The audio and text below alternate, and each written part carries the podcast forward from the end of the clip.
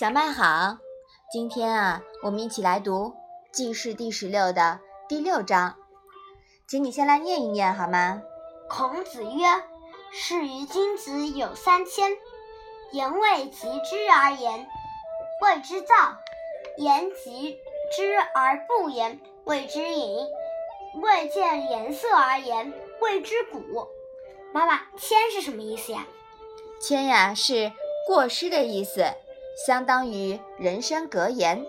古是什么意思呀？古呢是盲人的意思。那么这一章是讲了什么呢？孔子说，与君子一起说话要注意避免犯三种过失：还没有问到你的时候就说话，这是急躁；已经问到你的时候你却不说，这叫隐瞒。不看君子的脸色而贸然说话，就有点不长眼睛了。孔子虽说这是和有德君子一起说话的原则，但其实呢，这个原则呀适用于所有的场合。会说话，说话得当，说话看时候，说话察言观色，这些啊都是高情商的表现。急于表现的说话，会显得你急躁；该你说了，你却保持沉默，人家还以为你有什么别的想法，不合群呢。那最严重的错误就是啊，不看场现场气氛而说不合时宜的话，小心被人骂不长眼睛哦。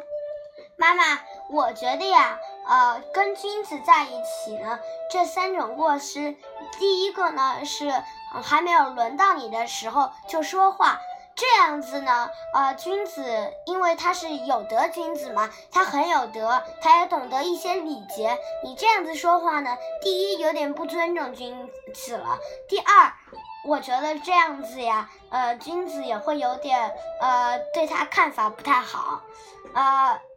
所以急躁是不好的，急躁呢什么都干不好事情，而隐瞒呢，也就是，也就是内向，太内向了不说话，或者是他真的想隐瞒，隐瞒一些秘密呀、一些缺点呀，或者是什么东西，这样子呢太阴暗了，嗯，太保守了，我觉得金子也看不惯，因为金子都是一些。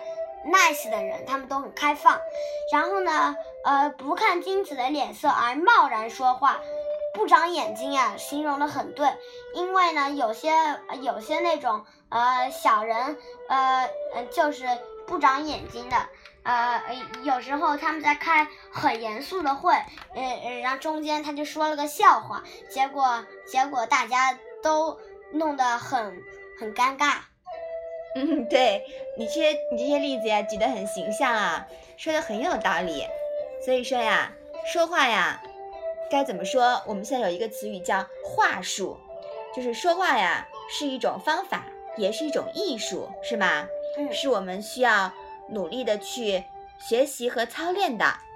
好，我们把这一章啊再来读一读吧。孔子曰：“是于君子有三千。”言未及之而言，谓之躁；言及之而不言，谓之隐；未见颜色而言，谓之古。好的，那我们今天的《论语》小问问就到这里吧。谢谢妈妈。